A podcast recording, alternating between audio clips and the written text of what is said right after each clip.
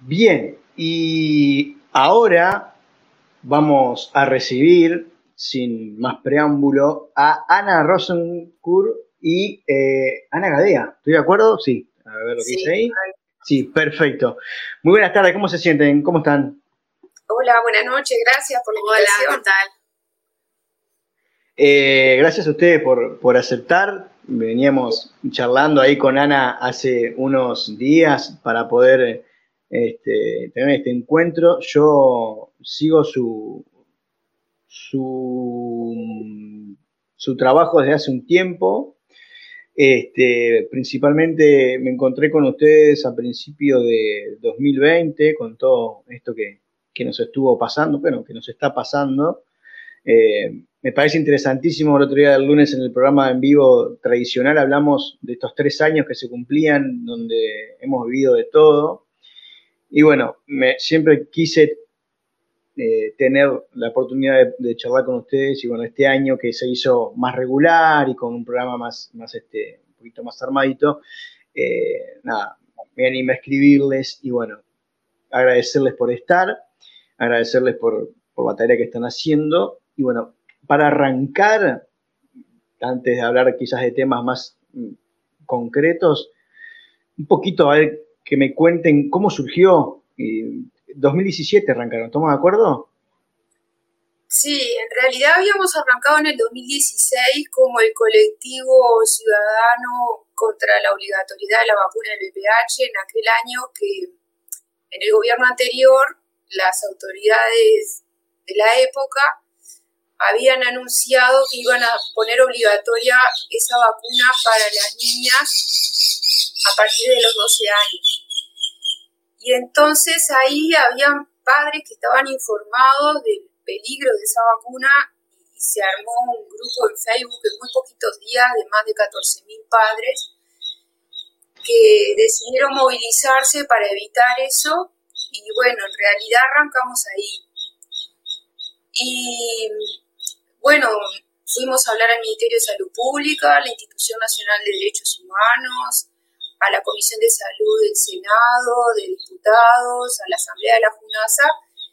Y bueno, y hoy estamos como estamos. Esa vacuna no es obligatoria. En rigor, ninguna vacuna es obligatoria, pero bueno, como que las otras son más tradicionalmente aceptadas, pero esta definitivamente este, es rechazada por mucha gente.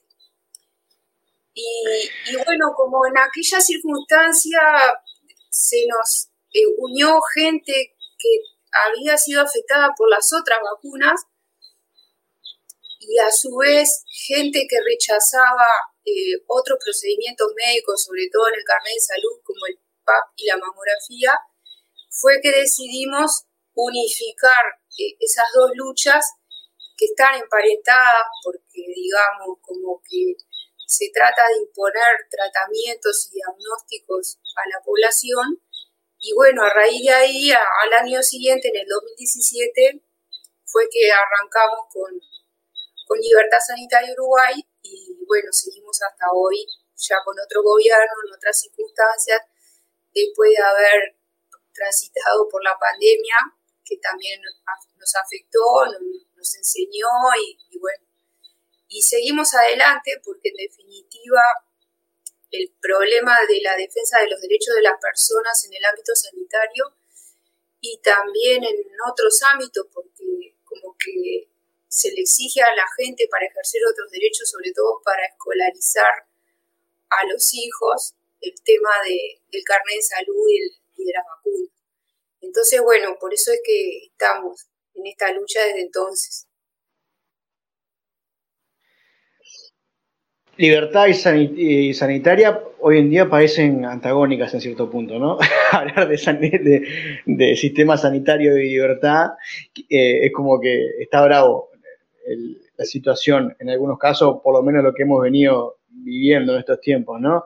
Y, mucho antes, porque antes quizás eh, no, le prestábamos tanta atención a todas las cosas que, o a todos los derechos que como pacientes o como usuarios de la salud eh, teníamos y podíamos exigir. Creo que en esto que vos decís de, de, aprender y cosas que, nos dejó estos tres años, una de las cosas es eso, como que mucha gente empezó a abrir los ojos y a decir, oh, pero para esto, eh, tengo derecho a esto, me puedo negar a esto, ese tipo de cosas. Pero antes de ya entrar al profundo, me gustaría hacer una pregunta más del grupo, que es, ¿quién ¿quiénes los componen? ¿Son familias, padres, madres? Eh, ¿Hay profesionales incluso de la salud? No, no tenemos ni profesionales de la salud ni, abogados, o sea, somos ciudadanos comunes y corrientes, sí, algunos padres, este, madres, este, en defensa de los derechos de, sus hijos, pero también como adultos por la defensa de, bueno, ya sabés que a la gente la han atropellado, por ejemplo, sobre todo a las parturientas, que la sometían al tema del hisopado, la someten aún hoy, me parece, previo a internarse. Eh, nosotros estamos en contacto y trabajando en equipo, digamos, con la red eh, contra la violencia obstétrica en Uruguay. Entonces, este, ese por eso el nombre es así genérico, Libertad Sanitaria Uruguay, porque no, no es relativo ni a la infancia, ni a las mujeres, ni, a nada. O sea, son los derechos individuales de, los ciudadanos. Eh, y ya te digo, en cualquier ámbito, en el de la salud, en el educativo o en el laboral, porque el tema de, de los carnés se lo piden a la gente en varias circunstancias. Y muchas veces nos, nos dice que somos los antivacunas y en realidad no es, no es el, el, tema porque nosotros abogamos por el derecho a elegir sobre, sobre nuestro cuerpo. Si una persona considera que, que está bien vacunarse, está perfecto, ¿no? nosotros no somos quien para, para decirle que, que eso está mal. El tema es que, que no se nos imponga. sí, eso, ese mote de anti que lo están usando para todo es, cualquier, cualquier grupo o persona que cuestione algo del relato oficial, ya sea en la salud eh, y en, en, cualquier otro ámbito de social, económico, es anti, ¿no? O sea, es como que eh, te parás, en, cuestionás algo y, y ya te catalogan como anti, anti lo que sea. Anti, negacionista, eh, conspiranoico, todo ese tipo de cosas, ¿no? Que, que los filósofos antiguos, por ejemplo, se agarrarían la cabeza, porque estarían todo el tiempo cuestionados. Exacto, nosotros decimos que no le vamos a decir a la gente lo que tiene que hacer. Eh, en realidad lo que promovemos es el conocimiento y la difusión de los derechos que están vigentes en Uruguay y que cada uno tome las decisiones que crea conveniente en función de sus derechos. Entonces, este, si el gobierno promueve la vacunación y la gente se quiere vacunar, bueno, tiene derecho. Pero como justamente se promueve, pero no se obliga, también la gente que no lo quiere tiene que saber que es su derecho este, no someterse. Entonces, bueno, por eso nosotros decimos que defendemos los derechos vigentes en Uruguay, para un lado o para el otro. Simplemente eso. Y mm, porque me, parece interesante esto que comentabas, de que no tienen abogados y tampoco profesionales de la, de, la salud. ¿Han intentado tener algún contacto con, ese tipo, con ese tipo de profesiones? Principalmente teniendo en cuenta que, por ejemplo, los abogados, alguna, ustedes que andan en, trámite y en presentación de distintas cosas, deben necesitar. Y a su vez los médicos han tenido algún, algún intento de traer viendo que hoy en día incluso hay eh, varios profesionales de la salud que, también están como cuestionando el relato del oficialismo? Eh, tenemos contactos con médicos y, con abogados. De hecho, el doctor Cipriano Curuchete es el que está patrocinando uno que todavía no terminamos este, contra el Ministerio de Economía y Finanzas por el tema de la exportación de sangre humana. Eh, y, tenemos médicos conocidos a los que a veces consultamos cosas, pero digamos, no están como comprometidos, este, porque ya sabemos lo que pasa, que sufren represalias, lamentablemente. Entonces, bueno, por eso decimos que, que en realidad somos un colectivo de ciudadanos que tenemos conciencia de los derechos más allá de la información que cada uno maneje, porque no hay por qué pasar por la Facultad de Medicina para tener derecho a decidir sobre nuestros cuerpos. O sea, cualquier persona tenga el nivel educativo que tenga, con la información que obtiene de los profesionales médicos, del sistema de salud, de lo que sea, tiene derecho a tomar las decisiones que le parezcan. Con mucha información, con poca información, no importa, pero no hay que pasar por la facultad para decidir sobre el cuerpo de uno. Entonces, eso es más que nada lo que tratamos de hacerle entender a la gente y de empoderarla de que no tiene que someterse a la voluntad de un médico, que el médico no tiene por qué decidir por uno. Y bueno, eso. Este, entonces, conocemos profesionales en los que confiamos, pero bueno, eh, respetamos su decisión a no exponerse por justamente el problema que todo el mundo conoce de que después sufren represalias en el sistema y bueno, no queremos eh, arruinarle la vida a nadie, ¿no? Sí, totalmente. Yendo ya un poco al tema que ustedes este, transitan eh, periódicamente, quiero ir un poco antes de, ese 13 de marzo del 2020. ¿Cuáles eran o cuáles siguen siendo quizás esos derechos que, uno como usuario tiene eh, la potestad de, exigir y que sin embargo no se le informa a la población o bueno, eh, es difícil, no es difícil porque si uno busca lo encuentra, pero tenés que saber que está esa información para buscarla, ¿no? ¿Qué, qué, cosas hay que, son del cotidiano y que uno dice, bueno, pero esto que se, hace cotidianamente no se debería hacer o por lo menos se debería consultar antes eh, al paciente? Bueno, este, al paciente hay que consultarlo por cualquier cosa, cualquier tratamiento, cualquier diagnóstico, que sea un chequeo inocente, este, no se le puede imponer nada. O sea, los médicos solo pueden recomendar cosas, pero no, no pueden decirle a la gente que tal cosa es obligatoria. Por ejemplo, este, el tema de los controles pediátricos, los controles en la embarazada, los controles en cualquier circunstancia de la vida eh, no son obligatorios. Eh, pero bueno, ahora por ejemplo que acaban de empezar las clases y que a los padres les piden eh, el carnet de salud para los niños en la escuela y entonces están todos agendando los, los controles con los pediatras para, para presentar eso. Bueno, todo eso no, no es obligatorio. Por un lado no es obligatorio los controles con el pediatra y por otro lado no es obligatorio presentar esos documentos en los centros educativos, eh, porque eso es información sensible porque además la ley de educación no establece esas condiciones para ejercer el derecho a la educación. Entonces, si no está en la ley, no es exigible. Y eso, eso es por, por, a ver si yo me equivoco, eso es por un, se empezó a exigir aún más después de un decreto de Tabaré Vázquez de 2007, ¿no? Que aparece ahí atrás del librito. Bueno, Sí, justamente en los carnets de salud aparece un decreto del 2007 que dice que el carnet de salud es obligatorio eh, para la educación. claro, el tema es que los decretos no pueden limitar la libertad de las personas. Claro, la libertad de las personas establecida en la Constitución se puede limitar solamente por ley.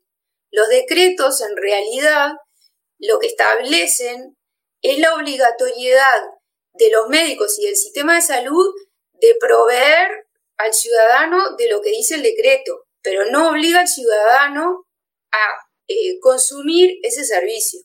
Entonces, en realidad, el carnet de salud es un derecho de las familias, un derecho de los niños, o sea, un padre tiene derecho a ir al prestador, llevar el carnet y que se lo completen, pero no es obligatorio de que fuera del ámbito asistencial eh, tenga que presentar ese carnet de salud para otra cosa, porque no está eso estipulado en las leyes de, esa otra cosa. Y, por ejemplo, si un, si un padre, una familia, quiere, no quiere presentar esa documentación, ¿cómo, ¿cómo puede hacer?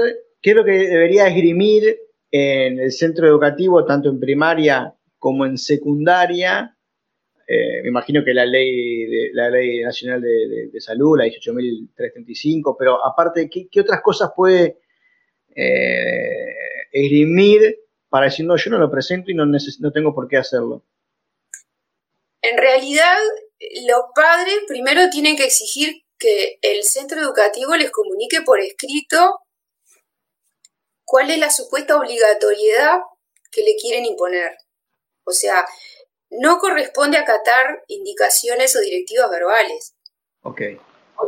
O, sea, un administrativo atrás de un mostrador o la maestra no le puede decir verbalmente a nadie, ni a, ni a los padres, ni a los alumnos, que tienen que llevar determinado documento. Acaba de, acaba de decir que para mí es, eh, yo que tengo dos hijos, eh, me, genera cierto malestar porque es lo que acabas de decir vos se lo dicen a los niños, en el caso de primaria, ¿no? Este, no, podrían la maestra eh, exigirle a los niños, si no, si no haces esto, no puedes hacer tal cosa, no puedes hacer gimnasia, por ejemplo. Debería ser, primero que nada, una comunicación con, entre los adultos, cosa que ya no se hace. Exacto, y además por escrito. Y no hay grupos de WhatsApp.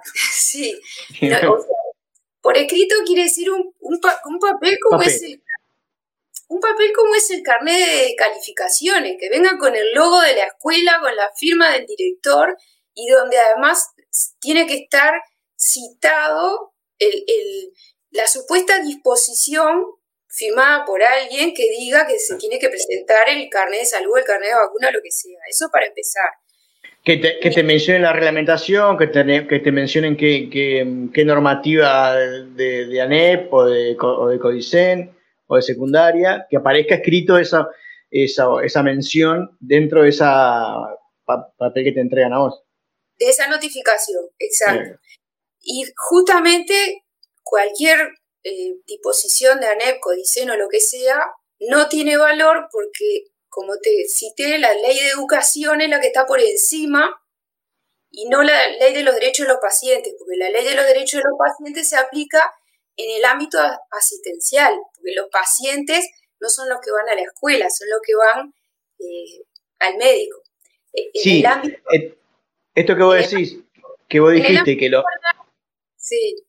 Que vos dijiste que no se necesita ser médico para entender ciertas normativas, tampoco se necesita ser abogado para saber, porque yo recuerdo que lo dimos en tercero de liceo, que eh, está por encima de todo está la Constitución, por encima de la, por debajo de la Constitución está la ley y recién entrarían los decretos, o sea que ningún decreto podría estar por encima y después vendrían las resoluciones eh, de los órganos eh, estatales, o sea, están muy por debajo de, de cualquier decreto, de cualquier ley y mucho menos de la Constitución.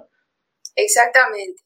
Este, y, la ley que aplica en el caso de, tus hijos es la ley de educación, eh, la ley de educación general, y hay una ley específica para la educación física, que tampoco menciona los carnets para que los niños eh, practiquen educación física. Entonces, esos dos son los, los instrumentos que pueden invocar los padres para rechazar la exigencia del pedido de los carnets en cualquiera de los niveles. En el inicial también los acosan con eso, o sea, en el jardín de infantes, y después en primaria, en secundaria y en UTU, y, más allá también. bueno, y entonces, perdón, seguí, seguí porque pensé que te habías terminado.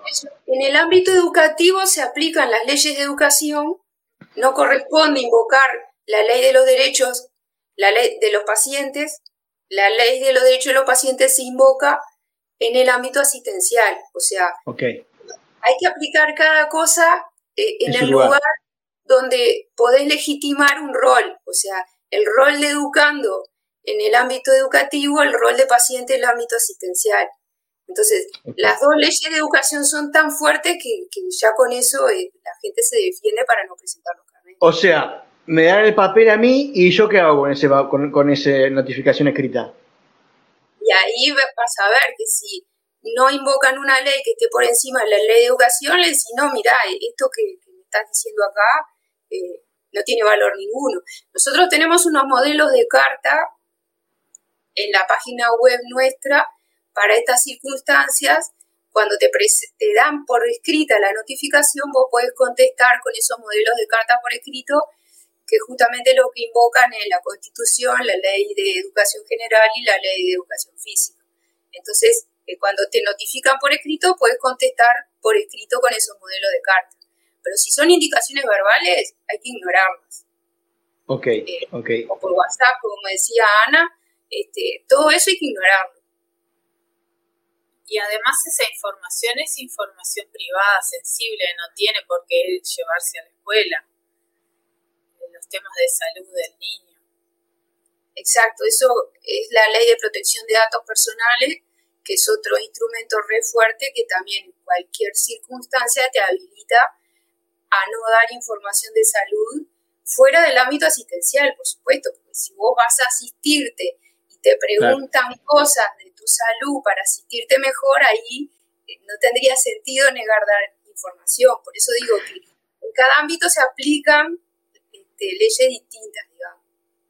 O sea que, por ejemplo, les pongo un caso que me pasó a mí, mis hijos, durante los años que era obligatorio usar eh, el bozal en el, en, el, en el, transporte y en el colegio, no lo usaron nunca, porque eh, aparte tenían un certificado médico, el cual en el único lugar que presenté fue en, en la escuela, porque como iban a ir todos los días, y porque está, porque siempre acostumbré a que cualquier cosa que... Pero en los ómnibus me lo exigían y yo esgrimía eso, que no tenía nada para obligarme a que yo le diera ningún certificado, eh, ni nada.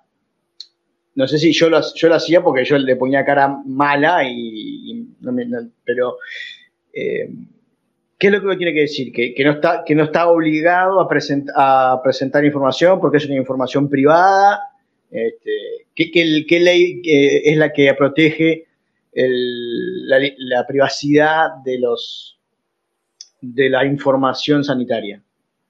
La ley de protección de datos personales. Esa ley establece que la información de salud es información sensible igual que la opción sexual, por ejemplo. Entonces, así como una persona esa ley la protege de si alguien le pregunta eh, cuál es tu opción sexual a no darla, bueno, la información de salud es exactamente del mismo nivel. No está obligada a revelarla. Eh, fuera del ámbito asistencial, ¿no? Eh, en el ámbito asistencial también uno tiene derecho a contestar lo que quiere, pero digamos, ahí es diferente. O sea, el tema cuando le preguntaban a la gente en el trabajo, en la escuela, o, para ir a, a, un cumpleaños de 15, o al cine si, estaba, si estaba vacunado o no. E, en estas circunstancias es que vos estás amparado a no contestar eso.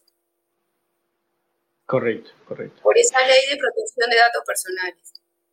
Bien, y, avanzando más en, lo que es ya la relación con los servicios de salud, eh, ¿qué cosas tenemos que tener en cuenta? Aparte que creo que me parece que, porque algo, algo investigué cuando estaba esperando a mis hijos con el tema de la violencia obstétrica, eh, que sería un tema agarrarlo un día entero nomás, porque es un montón de cosas que pasan ahí, pero a nivel general y a nivel del cotidiano, em, ¿qué cosas tenemos que tener en cuenta a la hora de vincularnos con nuestra mutualista o con nuestro centro de salud, o policlínica?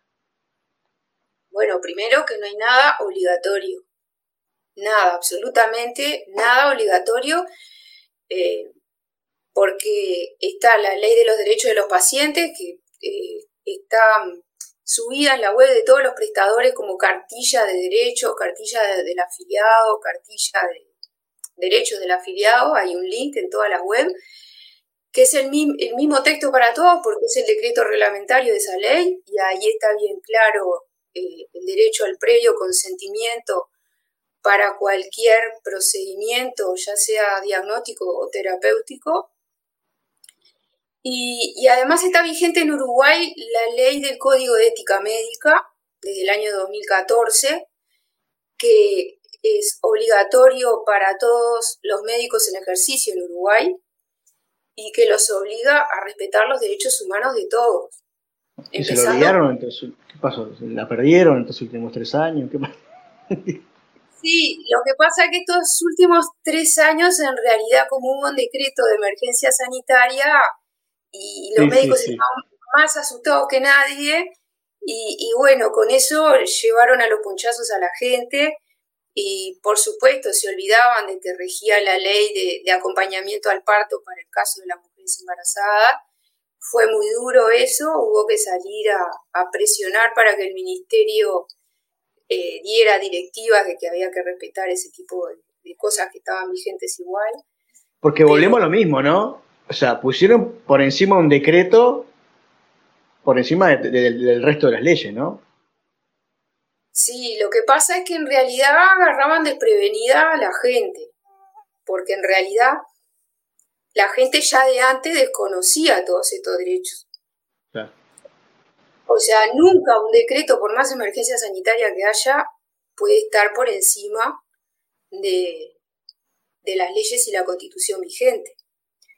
Eh, porque además el, decreto lo que hacía es que después se, emitieran ordenanzas u otros decretos donde generalmente se recomendaban cosas, o sea, hacían protocolos donde no quedaba claro eh, o no estaba muchas veces la parte, la, la expresión obligatoria, o, o, peor aún, eran bastante equívocos porque la palabra obligatoria no estaba para el usuario, sino que estaba para los servicios. Entonces ahí se, abusaba de ese texto mal escrito. Por ejemplo, el viernes, ahí. Ahí va. El viernes pasado, eh, antes de irse Salinas, eh, se emitió un decreto que regula que ahora el PCR es una prestación más en los servicios de salud. Una prestación más, o sea, como, como un hemograma. O sea, ya, no es una cosa específica por el tema de, la epidemia de COVID. Es, como que te manden a hacer un análisis de orina o, uno de sangre o una ecografía. Exacto. Entonces ese decreto regula de, cuáles son los proveedores válidos para ese test, cuál es el, el monto que el gobierno va a subsidiar a ese test. O sea, regula el, test como servicio. Y además tiene un anexo que dice recomendaciones de en qué situaciones es que se va a aceptar o se va a subsidiar por parte del gobierno la indicación de ese test. O sea, tampoco para que se le indique el test en todas las circunstancias a todo el mundo como era hasta ahora. Que estaba más financiado por el fondo COVID. Entonces, eh, cuando me avisaron de eso el lunes, este, yo dije, pero no, hay que leer bien, esto no está obligando, este anexo no está obligando a la gente. Esto es una regulación para los proveedores, una regulación para que los prestadores de salud eh, vayan y le cobren al gobierno el subsidio por este test. Pero, o sea, es una regulación como, como una prestación más, como dice el decreto. Como bien dijiste vos, un análisis de sangre, un electrocardiograma, cualquier cosa. Pero ya a los cuales todos tan, tan quemados con leche con el tema de la emergencia sanitaria que nos llevaron tanto con los atropellos de, del tema de, ¿te acordás de los té? Que si uno le daba positivo se tenían que hisopar hasta el perro de la casa, todo el mundo, porque éramos todos bueno, está. Ya la gente quedó tan condicionada con eso que va y lee un decreto así y ya enseguida se sugestiona que otra vez volvimos al PCR para todo. Y no. y, y, teniendo en cuenta que, ir a la mutualista hoy es como viajar al pasado, ¿no? Porque vos entras ahí y parece que, están todavía en el 2020, por lo menos. Es como que. Eh, sí. No sé. Que, que, porque aparte, no, hoy sí que no hay nada para que te obliguen a, aportar una, una máscara o para... Y sin embargo, viajar, es, vos querés viajar al pasado, por lo menos tres años atrás, y bueno, metete a, cualquier mutualista porque ahí te vas a volver al pasado. Sí, ahí, está, ahí exigen el uso de mascarilla, pero como es solo ahí, te la tienen que dar. O sea, no podés ir vos con una mascarilla en el bolsillo porque fuera de ese ámbito no es obligatorio andar con mascarilla. Bueno, yo quiero, quiero, quiero comentarte que yo las dos veces que tuve que entrar a un centro de salud en estos últimos meses, me negué a usarla y no lo sé. Y no, o sea, no, tuve problema, no. Tuve problema, o sea, se molestaron, pero eh, nada.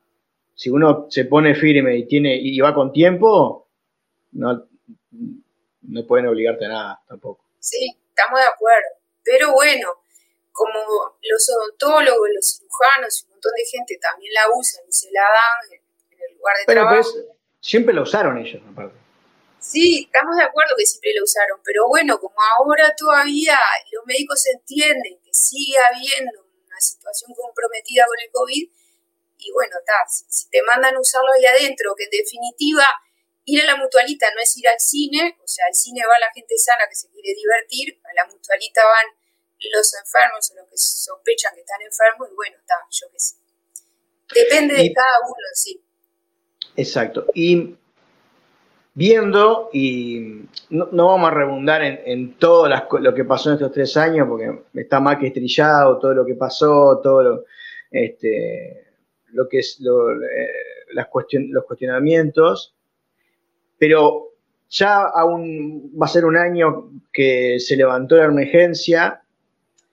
¿Qué cosas en las que nombraste recién el tema de la sangre, que, con el abogado, seguramente vamos a, se me fue el nombre ahora, vamos a estar hablando de ese tema de la exportación de sangre, este, ese tema, y quiero que me cuentes, y quiero que me cuentes si hay alguna otra eh, situación en la que ustedes digan, bueno, hay que estar atentos o estamos eh, ocupados en, eh, en seguir este tema.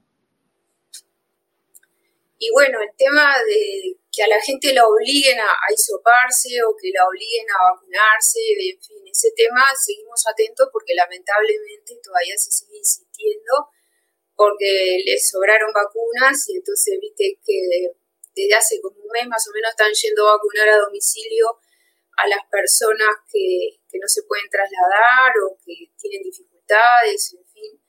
Y, y bueno, no es obligatorio realmente y por eso es que nosotros insistimos en esa parte, en que no hay nada obligatorio en el tema sanitario bajo ninguna circunstancia. Y lo otro, Ana, este, las, proyectos de ley que presentamos al Propasi, eso, es como independiente de la, de la pandemia también, ¿no? Sí, eh, nosotros en el 2020 presentamos unos proyectos de ley, unos borradores de proyectos de ley, no se puede decir que sean proyectos de ley porque hasta que no lo firme un legislador no arranca el proceso parlamentario, digamos. Entonces fueron unos proyectos, pero fueron aceptados, por lo menos estaban bien redactados, eh, para varias cosas. Por ejemplo, para establecer un sistema de indemnización a los dañados por vacunas, que es algo que existe en varios países del mundo. Eh, acá en América Latina, Argentina lo acaba de establecer justamente para las vacunas anti-COVID. Nosotros no tenemos ni para eso. Y y bueno, eso eh, a la gente un poco le choca porque dice, pero después que me dañaron, ¿para qué quiero que me paguen? Bueno, eh, el, objetivo de esos, de esos sistemas de indemnización es para resarcir a la gente dañada de las vacunas, para eh, sobrellevar los gastos médicos en que tiene que incurrir para recuperar la calidad de vida que tenía antes. Es para eso, no es un premio porque... no te van, no te van a, sacar los defectos por ninguna plata del mundo, pero por lo menos este, cubrís algunos gastos. Exacto, gastos de, diagnóstico, gastos de tratamiento, no sé, de lo que sea que le toque a la gente. Este, y bueno, eso existe desde hace más de 60 años. El primer país que lo tuvo fue Alemania, en la década del 60. Eh, entonces, bueno, ese es uno de los proyectos que presentamos. Eh, otro de los proyectos que presentamos es para derogar la vieja ley de las vacunas obligatorias, que si bien está vigente, como la ley de los derechos de los pacientes es posterior a esa, que establece el derecho al previo consentimiento para cualquier tratamiento, como son las vacunas, eh, para el que no se quiere vacunar, tiene que invocar esa ley, la de los derechos de los pacientes. Pero bueno, esa ley de vacunas obligatorias lo que tiene de malo es que sigue promoviendo vacunas contra enfermedades que ya no existen en el Uruguay, como la polio. Entonces, la ley no obliga al usuario a vacunarse, sino que obliga al Estado a proveer la vacuna. O sea, la ley obliga al Estado a tener siempre un stock de vacunas contra la polio, contra el sarampión, contra la rubiola, contra la difteria, contra un montón de enfermedades que en el Uruguay no existen. Entonces, gastando plata con esas vacunas que además están produciendo efectos adversos contra enfermedades que no existen. Entonces, realmente esa situación habría que actualizarla, porque es un despilfarro estar comprando vacunas contra enfermedades que no hay, pero que producen efectos adversos.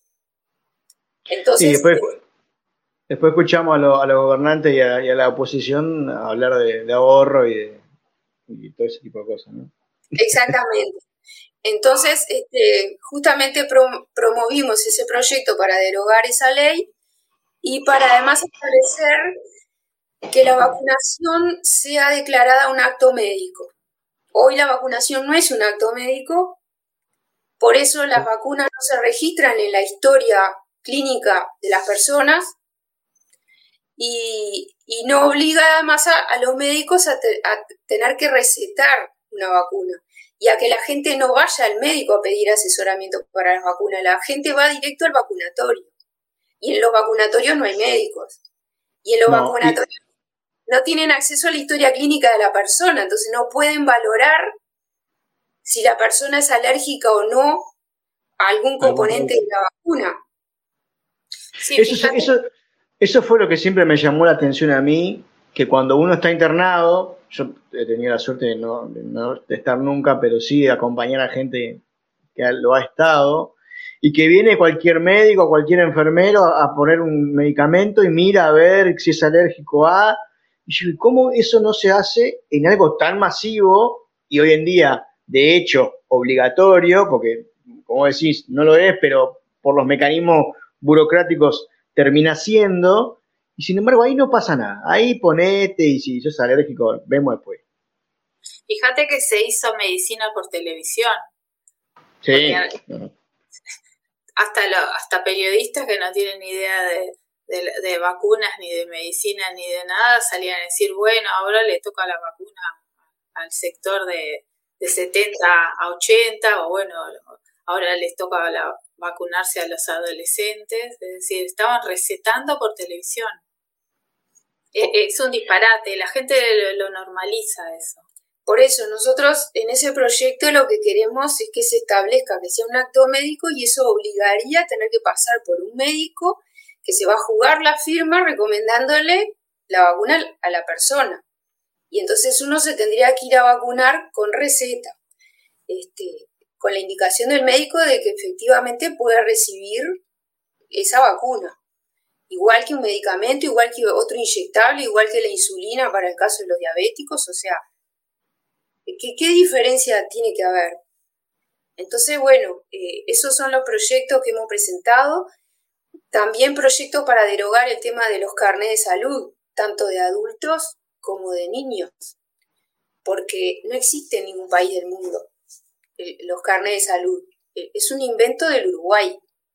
Entonces, no corresponde que a la gente se la identifique por cuestiones de salud porque si no, no tendríamos cédula de identidad y solo tendríamos carnet de salud. O sea, el, el carnet es un documento que identifica a alguien, cuando en realidad la ley de los derechos de los pacientes dice que la historia clínica, que obligatoriamente todos tenemos derecho a tener por esa ley, es reservada. Y, uno como adulto, porque hablamos de, los niños, ¿no? Uno como adulto puede eh, hacer un mecanismo similar, como dijimos, no, no, yo no quiero presentar el carnet de salud. Te echan, te echan ¿no? Pero, pero se podría... No te pueden echar, no. Es exactamente igual. Te tienen que notificar por escrito cuál es la norma que, los, que habilita a un empleador a pedir el carnet de salud. Es exactamente lo mismo. Y hoy en día, además, es al revés. Existe un decreto que obliga a todas las empresas públicas y privadas a tener asesores en salud ocupacional en las empresas que estén abogados a proteger la salud de los trabajadores en el ámbito laboral. Y eso significa que, por ejemplo, uno de los casos que me acuerdo, en los trabajadores de los call centers hay un convenio colectivo eh, acordado entre las empresas y los trabajadores por el cual la empresa una vez al año le paga un audiograma a los trabajadores del call center.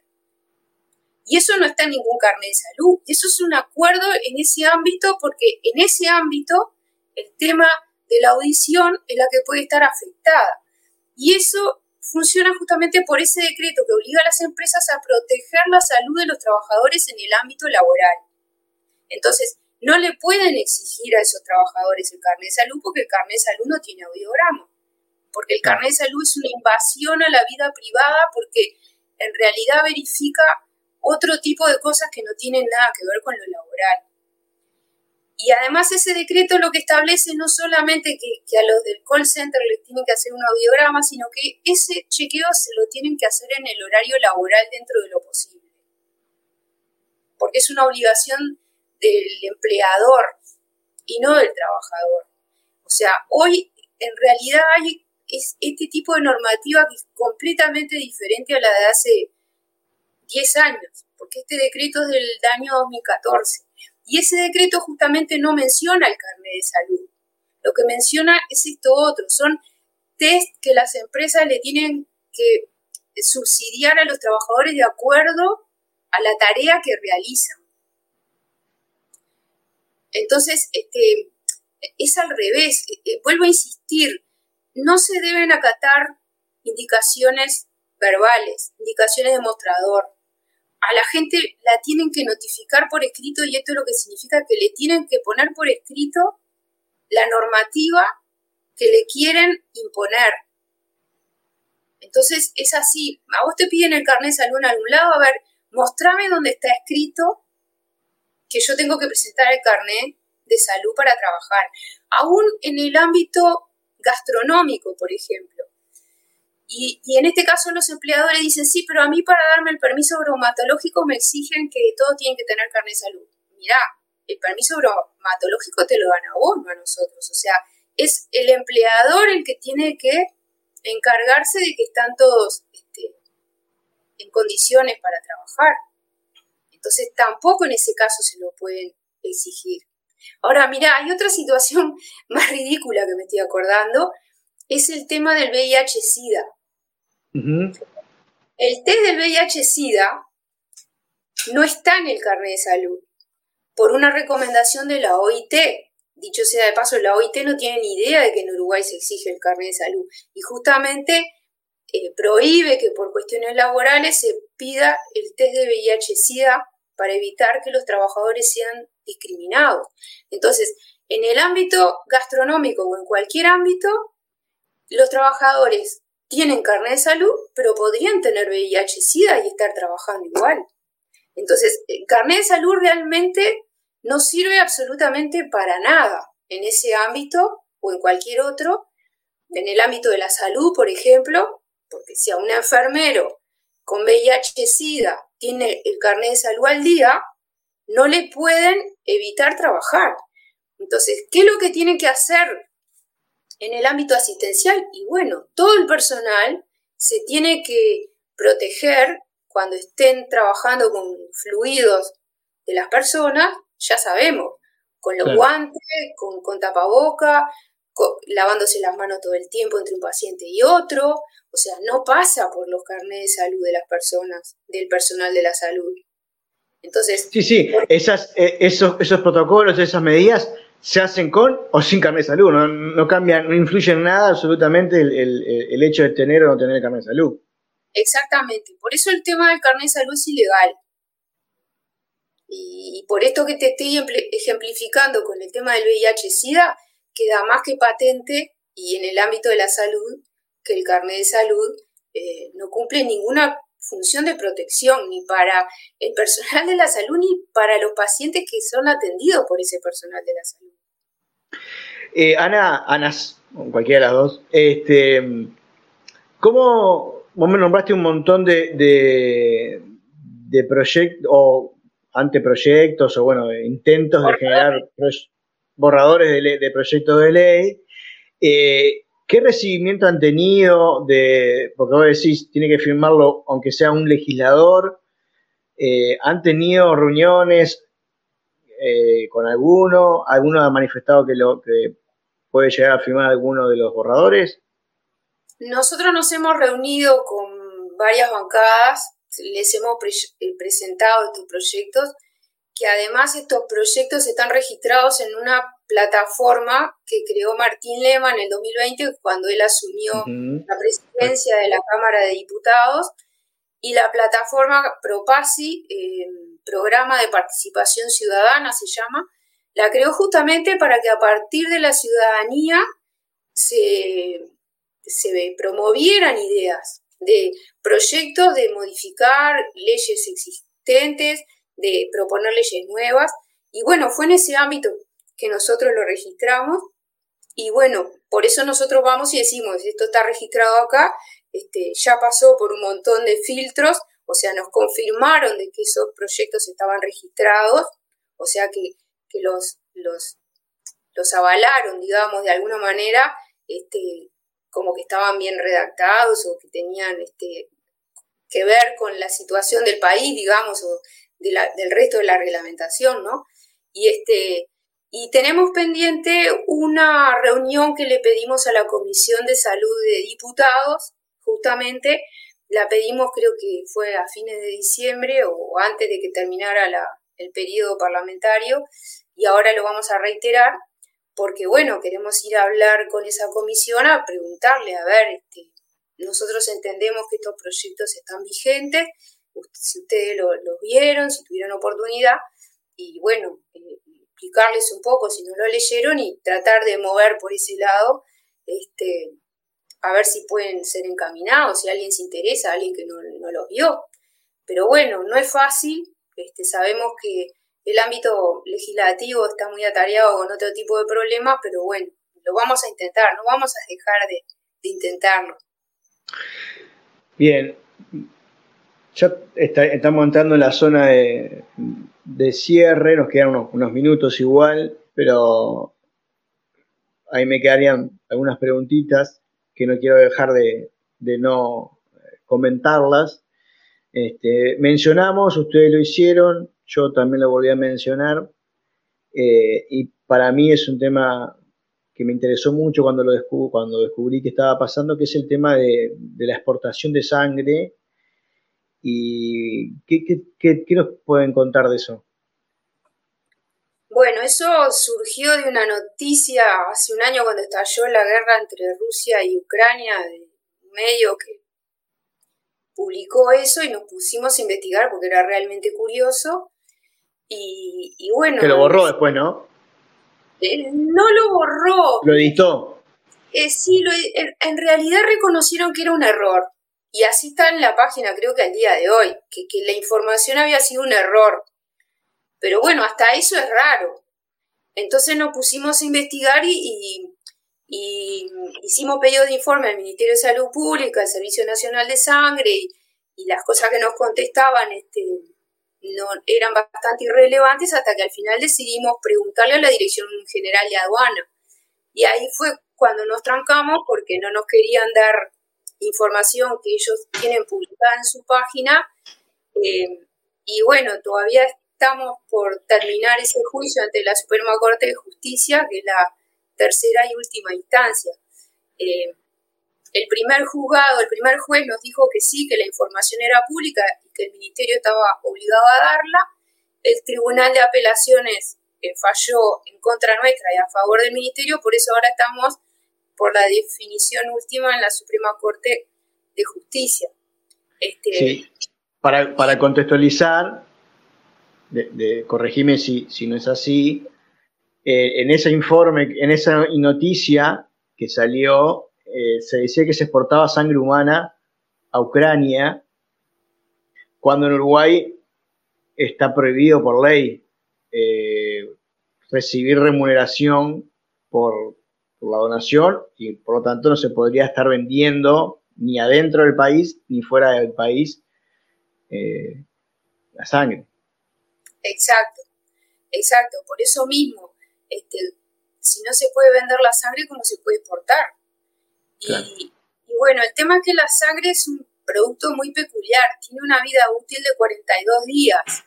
Entonces, lo que tal vez esté pasando es que se esté exportando los subproductos de, la sangre, que en ese caso como que tendrían otro tipo de, vida útil, de reactivos, de, plasma, de, en fin, otro tipo de, cosas que se sacan de la sangre, entonces hemoderivados o hemocomponentes. Pero igual, eso no se, no se podría vender tampoco.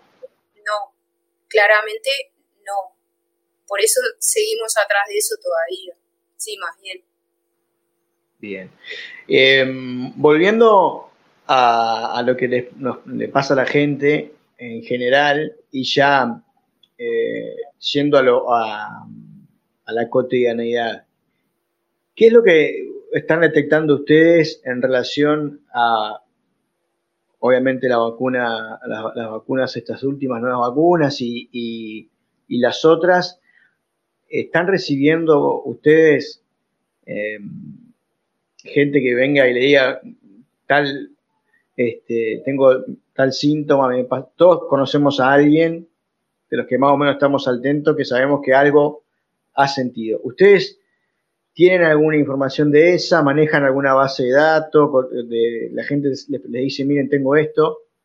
Y lo otro que les quiero preguntar, ¿hay en Uruguay un mecanismo para eh, informar ante efectos adversos de cualquier medicamento? Sí, existe, sí. Se llama farmacovigilancia y es tanto para los medicamentos como para las vacunas. Y bueno, cuando la gente eh, se acerca y dice que tuvo un problema con la vacuna, le sugerimos que hagan reporte. El tema es que en general la gente que se vacunó no reconoce. O sea, en general nos llegan las historias por alguien ha llegado a la persona vacunada y que es el que se da cuenta de que lo que le está pasando a esa persona conocida tuvo que haber sido por la vacuna, porque además sabe que se vacunó.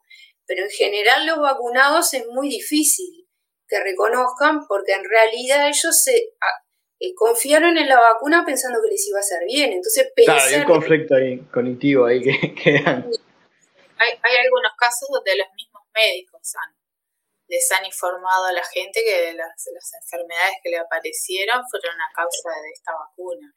Pero volvemos a lo mismo que ustedes decían hoy. Al no ser un acto médico, no hay un seguimiento tampoco. Si el médico no, tiene la voluntad de seguir y de preguntar, al no estar en el historial, es muy difícil que, que, este, que se, se, haga un seguimiento médico si ese, ese tratamiento no está registrado en, en la historia es que exactamente no hay un seguimiento y depende del reporte voluntario del afectado que, en el registro que lleva el Ministerio de Salud Pública haya casos.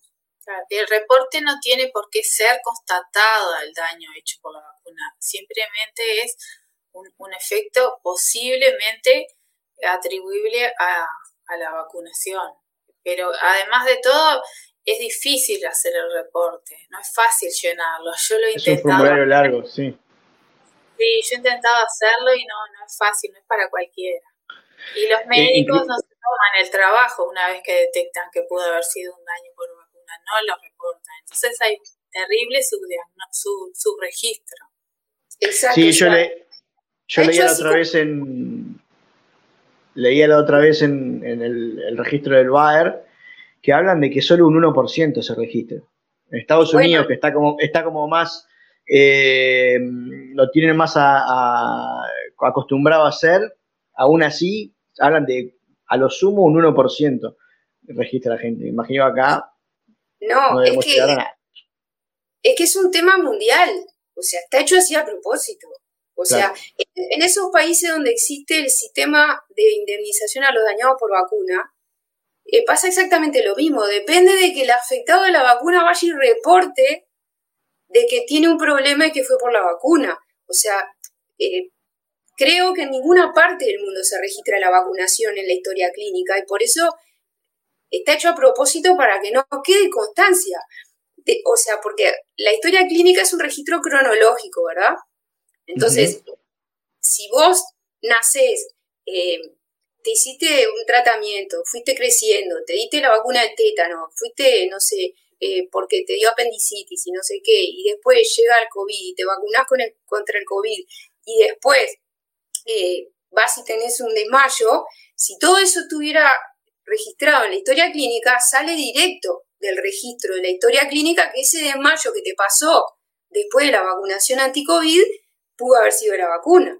Pero desde el momento que no se registra, eh, vos vas con un desmayo y entonces, este, si no te das cuenta vos que fue justo una semana después, el médico no te va a preguntar si te vacunaste, porque no están programados los médicos para asociar los problemas a la vacuna. Entonces, si, si la historia no le sugiere que el último registro que vos tenés en la historia antes del desmayo era la vacunación, no, no va a salir nunca. Entonces, por eso el subregistro no es solo del Uruguay, es en todos lados. Pero aparte, estamos hablando que son tres fases. Primero, que el, quien, se, quien se vacunó o quien tomó cualquier medicamento o recibió cualquier tratamiento asocie lo que está pasando al tratamiento. Porque en realidad la mayoría de la gente confía en que lo que le está tomando, porque nadie lee los prospectos, porque nadie. O sea, entonces vos decís, después de ahí pasas al médico, que el médico te dé corte y te diga, sí, bueno, vamos a, investigar, y después de ahí presentar el registro, que entrar a hacer ese formulario, o sea, son tres, tres etapas que son totalmente eh, difíciles, eh, cualquiera de las tres. Pero fíjate que para el medicamento no ocurre eso, porque a un diabético le recetan insulina y está anotado en la, historia clínica.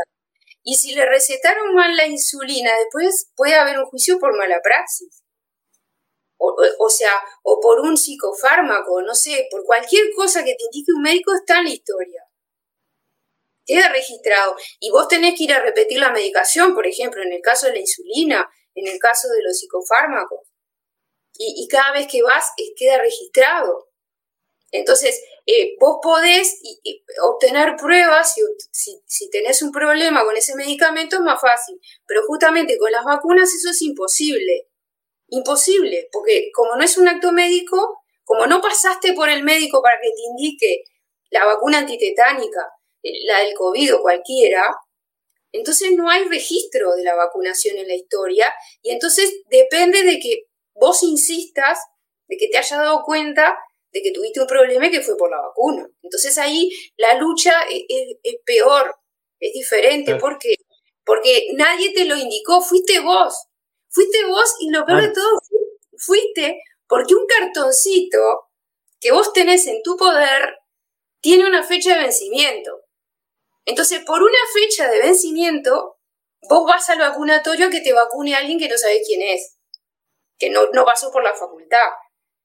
Entonces, e, es peor todavía, ¿entendés? Es por cumplir un, un tema burocrático de un cartoncito, y con lo mal que sabemos que significa la palabra cartoncito, que, vos por un cartoncito que tiene una fecha, vos vas a recibir una vacuna que no sabes lo que tiene. ¿Entendés? O sea, y eso con los medicamentos no pasa. Porque cualquier cosa que vos necesites, un antibiótico, te lo tiene que recetar alguien. Eh, la píldora para abortar también la tiene que recetar un ginecólogo. O sea, cualquier cosa y eso queda registrado en la historia clínica y en una receta. Bueno, para las para, para, recibir una, después no. Sí, para la sí, para esa también la, mujer tiene que ir a, un ginecólogo para abortar. No, no, no, yo te digo la del día después. Que ah, también es una, es una bomba química y, y, vos vas y la compras como quien compra eh, una aspirina. Aspirina. No, ah, Bien pero este... que, la tiene que tomar supuestamente dentro de, los de las 12 horas posteriores a, la relación que hayan mantenido, vas a la farmacia y la pedís como, y te la dan. Es una pastilla que aparte es una cosa enorme. Y lees el propuesto. Como los anticonceptivos, también se, se compran sin receta, pero bueno, este, Ahí estás eligiendo, por lo, en, el último caso, por lo, o sea, sos vos el que estás asumiendo el riesgo. Eh. Exactamente, exactamente. Pero bueno, en los otros casos no, por eso la farmacovigilancia de los medicamentos eh, es más fácil y pueden haber los litigios por mala praxis, porque este, me acuerdo ahora del caso de, de, la, de la vitamina D que, que hace como 10 años o más le habían dado a los menores de edad, ¿te acordás? En ACE. A los recién nacidos le daban. Te la, recién nacido, había una presentación. En las mutualistas también. Que se llama Biosterol, que era ah, una, una presentación pediátrica y en cambio les dieron el mulciferol, que era la presentación para adultos, y intoxicaron a los chiquilines. Pero bueno, ahí justamente como estaba todo registrado, porque en la historia decía biosterol y en la receta eh, diría biosterol y cuando fueron al inventario de la farmacia resulta que les habían dado el mulciferol, todo eso registrado permitió hacer un juicio de, de que les habían dado mal la medicación. Pero con las vacunas eso no se puede hacer. O sea, al no ser un acto, al no ser un acto médico, todo eso, todos esos controles no. Nada. Nada. el, caso, el caso conocido de la hija de la ex senadora Verónica Alonso. Mm. Alonso, sí que, que ahí hubo, hubo médicos que diagnosticaron daño por, por la vacuna del VPH y sin embargo al día de hoy no, no aparece registrado en, en los CESAVI como caso de efecto adverso. Porque en aquel momento, ¿te acordás que el subdirector de salud, Jorge Kian, decía ante la prensa, ante todos lados, que no, que, él no, estaba de acuerdo con que eso fuera un efecto y bueno, esas cosas ejercen presión en los médicos. Este, y entonces descalificaba y minimizó aquel caso y bueno, pero están las evidencias, están todavía en la web las noticias y todo lo que sufrió esa chiquilina y lo que tuvo que hacer esa familia, llevarla este, a Buenos Aires para que le dieran el, diagnóstico correcto y se conociera. ¿Y todo por qué? Porque era una senadora, pero sabemos que, pasaron, es, que pasó eso con otras personas, pero claro, nadie se enteró.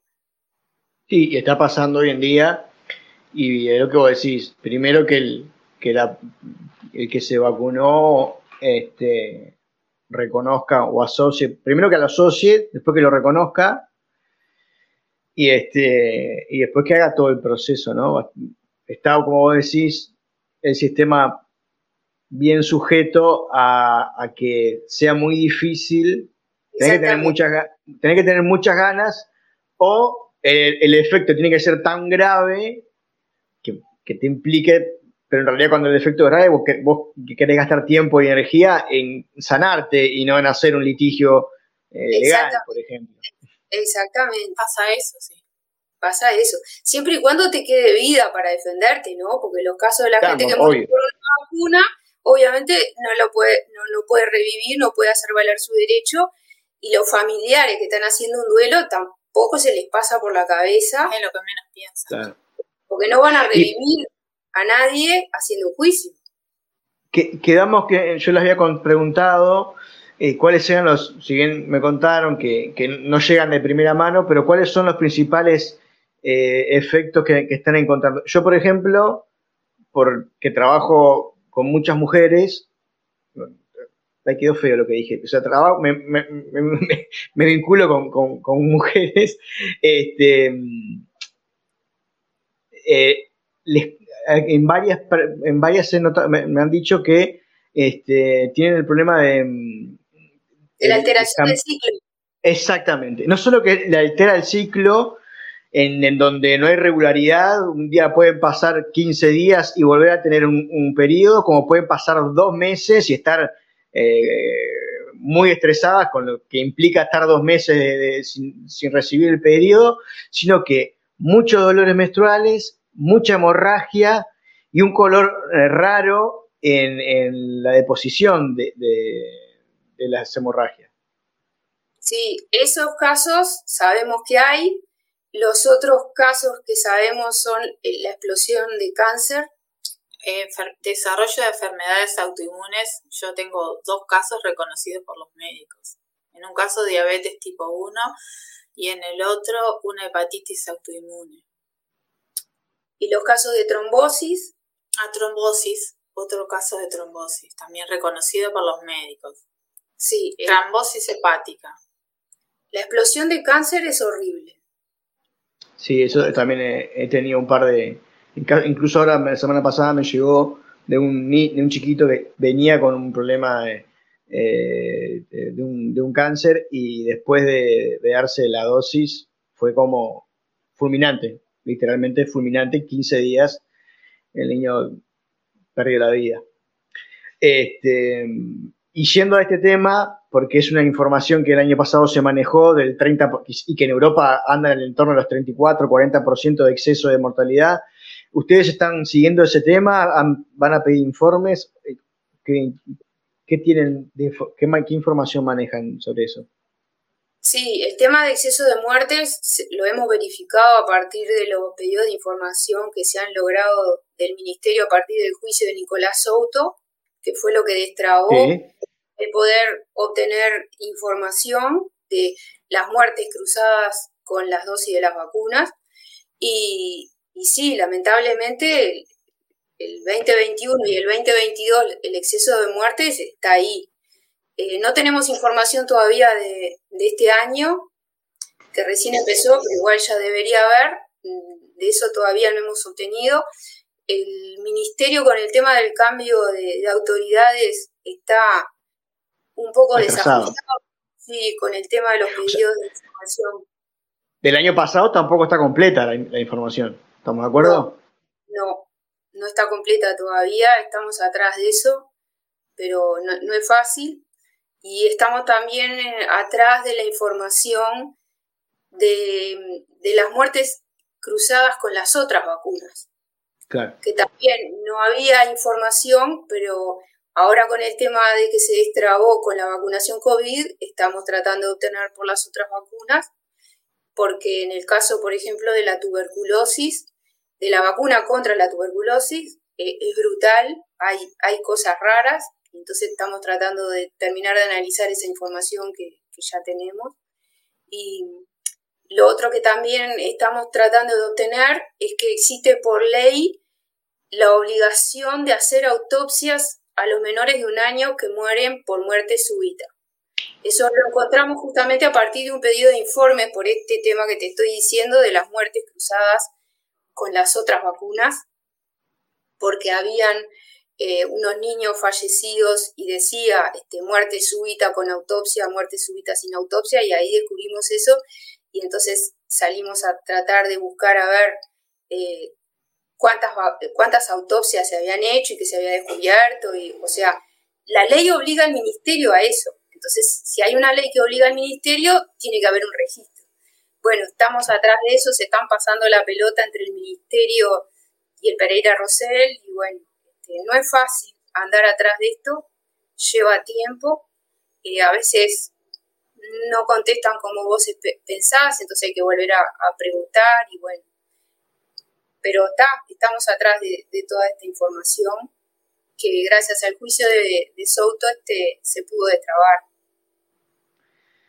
Sí, bueno, para, para cerrar, ¿de qué manera podemos, aparte que me imagino que, cualquiera que, tenga ganas de, integrar el, grupo se puede comunicar a través de la página, eh, que es libertad, libertadsanitaria.com.uy, ¿no? ¿Estamos de acuerdo? No, .com no. Libertad Sanitaria Uruguay es ls.ui. Es bien cortito para... Es cortita, ls y. Nadie se trabuque. Y ahí hay información que vamos posteando, hay normativa y hay, están los modelos de carta para presentar en, la escuela o en la mutualista.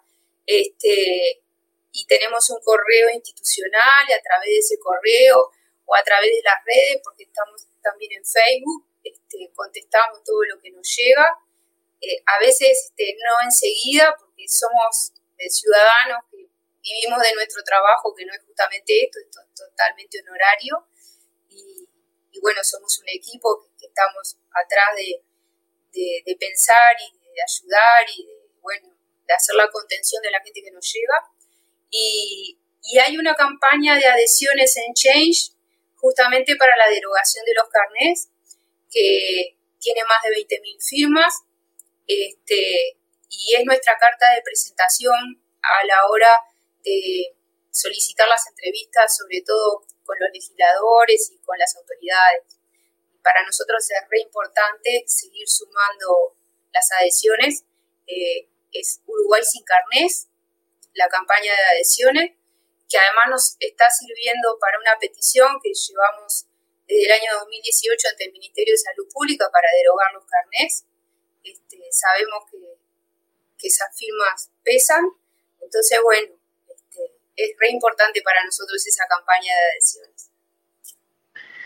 Ana Rosenburg, Ana Gadea, muchísimas gracias por estar. Sepan que cualquier cosa que, necesiten y un espacio para, difundir algo o cualquier noticia nueva que, quieran, eh, tienen las puertas abiertas y, les agradecería eh, tener, tenerlas en algún otro momento para hablar de otros temas. Muchísimas gracias por, haber aceptado esta invitación y por haber estado eh, hoy charlando conmigo. Bueno, gracias a vos por la invitación, por el reconocimiento y por el apoyo y bueno, a las órdenes. Muchísimas gracias. Que tengan buenas noches. Nosotros ya nos vamos. Agradecerles por haber estado del otro lado. Recuerden que seguramente no, lo voy a sacar de, YouTube porque no nos callamos nada y hablamos de todo. Y que si lo quieren ver, lo van a tener en Facebook, arroba ser uno hoy en Facebook, lo van a tener en Twitch 15 días porque después se borra. Y si no, si quieren tener este programa y verlo las veces que quieran, vayan a Telegram, ahí en eh, Ser Uno Canal, arroba Ser Uno Uy, buscan en Telegram y van a poder encontrar, no hoy, eh, ahora, sino en, las próximas horas, eh, van a poder ver el, programa. Les agradezco muchísimo, les pido que se suscriban a los canales de YouTube, de Twitch, y de Facebook, que comenten, que compartan, que le den me gusta, todo lo que hay que hacer, eso que piden los, youtuberos. Eh, y nada, nos vemos el próximo lunes, donde vamos a tener un Cambiemos el relato habitual, hablando con Alicia Miguel, es un columna de los lunes, del tercer lunes de cada mes, y este, a Florencia Tiffany cerrando el programa, el programa. Y alguna cosita más ahí en el medio a confirmar.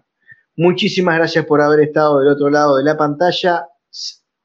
Les agradezco muchísimo, sea la hora que sea, que tengan feliz descanso o feliz jornada. Nos vemos en un próximo Cambiemos el Relato.